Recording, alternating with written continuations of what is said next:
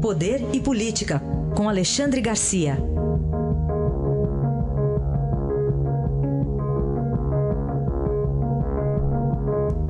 Alexandre, bom dia. Bom dia, Raíssa. Bom dia, Carolina. Bom dia. Alexandre, vamos começar de um pouco diferente, embora seja política também. Falar um pouco de felicidade, né? O, ah, o Bra é. Brasil caiu no ranking, né? Caiu para é o 32 agora. A gente perdeu algumas posições. Agora eu fico intrigado como é que se mede eh, felicidade, né? Eh, como eu estou lendo o Homo Deus, do Harari, ele tenta dar uma explicação para isso, mas não consegue também, porque é complicado. O que é isso, felicidade? É a soma de alegrias, né? é a gente uh, entrar no caminho budista e, e, e, e, se convencer de que somos ciclotímicos, ora estamos tristes, ora estamos felizes, é que a gente não deve correr atrás dessa felicidade, porque a gente nunca vai conseguir o ideal, né? talvez seja isso, mas a ONU, então, no Dia Mundial da Felicidade, divulgou, como divulga todos os anos, o índice de felicidade. E a Finlândia, pela segunda vez, fica em primeiro lugar. Né? Os outros lugares mais próximos são dos países nórdicos também. Está né? Tá lá a Islândia, embora tenha terremotos, vulcões. Né? Uh, e está lá a Noruega também, que já esteve em primeiro lugar. Estados Unidos está em 19 e explica-se que é por causa dos vícios e da depressão que, que estão crescentes nos Estados Unidos. Agora eu fico me perguntando, eu, homo tropicalis, eu fico me perguntando como é que pode a pessoa ser feliz num país em que durante no mínimo seis meses do ano tem escuridão. Olha para cima é aquela escuridão. Né? E um frio desgraçado, né? um frio assim que vai sempre negativo, de menos 15 a menos 30. E, e no verão não tem noite, aí não desliga a luz. É, durante uns três, quatro meses não tem luz. Só que verão é de 10 a 20 graus, né? e eles ainda conseguem ser os fabricantes da Nokia. Né? Então eu, eu, fico na dúvida sobre o que é felicidade. Se é uma coisa coletiva, eles, uh, eles consideram coletivamente porque somam o PIB per capita, o, o, o sistema social do país, de apoio social, né? a, a, idade, a, a faixa etária, o, o, tamanho da vida, né?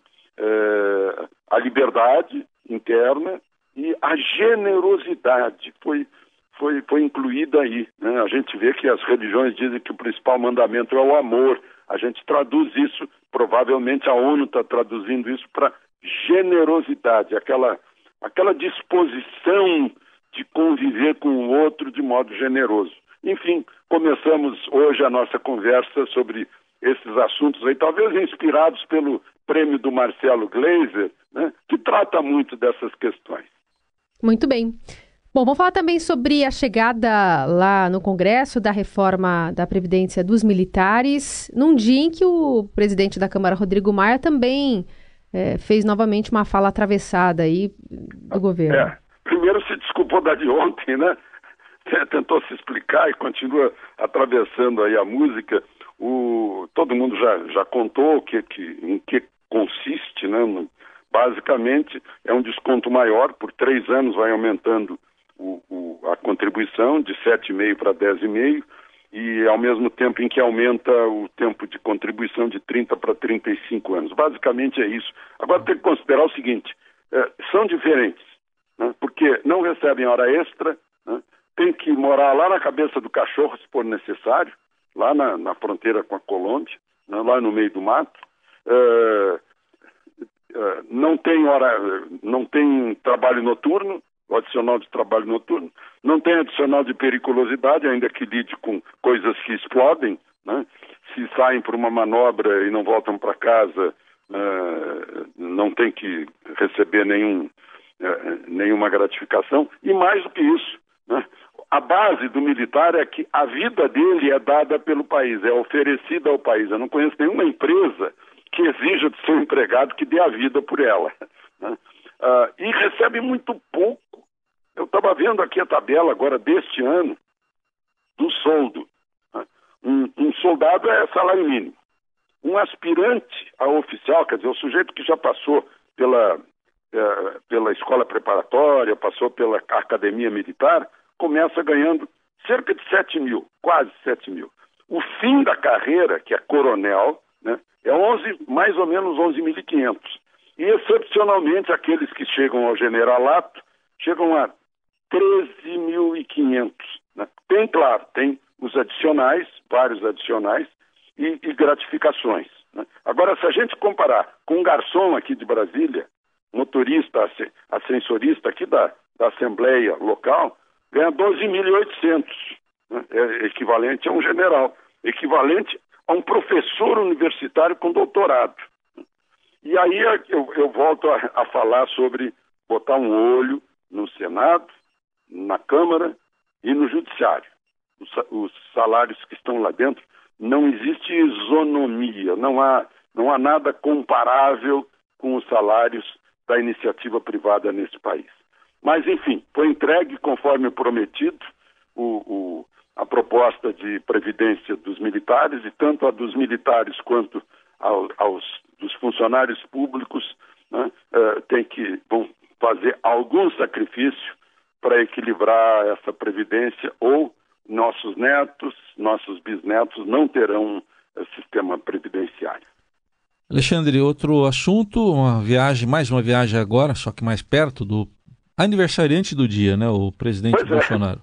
Vamos fazer um vamos fazer um jantar lá na embaixada, onde eu já estive hospedado em outros tempos, no tempo da Guerra das Malvinas.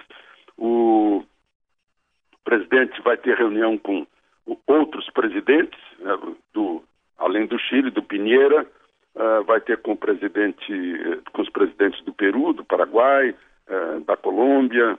Uh, eles estão fazendo uma nova associação para substituir aquela Unasul, que, não sei, claro, todo mundo lembra, em que o Chaves dominava, né? Era, era um, um, um braço também do Foro de São Paulo. Chaves dominava tudo, tinha, tinha plena orientação ideológica e agora, ao contrário, né? ideológica, todos ditadorizinhos. Agora estão querendo fazer um, uma entidade que seja pró-democracia, pró-direitos humanos, etc.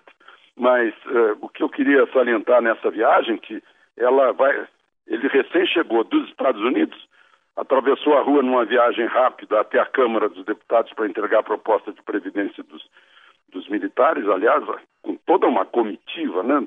desde Paulo Guedes aos comandantes das forças, o ministro da Defesa. Bom, mas foi lá ontem, hoje já está no Chile, depois vai a Israel, já está planejando a viagem à China, que é um parceiro importante.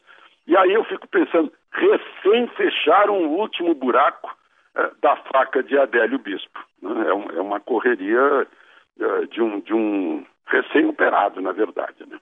Então era isso. Sim. Alexandre, só para fechar um regi dois registros aqui, o Robson Morelli, nosso editor de esportes, está me lembrando do Mika Hakkinen, é um bicampeão mundial de Fórmula 1, conhecido como Homem de Gelo, né? o, finland o finlandês que não sorri. Uhum. Né? E um amigo esteve lá na Finlândia e me contou que uma coisa que ele estranhou lá, comparando com o Brasil, que ele pegou um ônibus e ninguém falava no celular, todo mundo quietinho, e aí de repente alguém atendeu o celular e começou a falar bem baixinho, viu? Foi bem diferente daqui das ah, conversas é, é, dos outros que a gente ouve. É que a educação lá, tanto em casa como o ensino, são, são modelos do mundo. É. Né? Pois é, a despeito do frio, a despeito das condições adversas da, da do clima, uh, forjou-se esse povo. Talvez esse, esse clima, esse clima contrário, uh, esse clima negativo, seja uma forja, a têmpera, né? De uhum. que eu, quando era menino, eu ajudava o ferreiro, que era nosso vizinho, a, a forjar facas e instrumentos agrários. Eu ficava puxando o fole para ele e, e, eu aprendi como, como dar têmpera no aço, né? Saía do fogo, ia para a água, saía do fogo, ia para um óleo, lá uma banha, uma coisa assim. Eu acho que os, os finlandeses estão temperados com essa, com a temperatura, né? valendo aí o, o trocadilho infame. Muito bem, tá aí. Alexandre Garcia que volta amanhã ao Jornal Dourado. Obrigado, até amanhã. Até amanhã.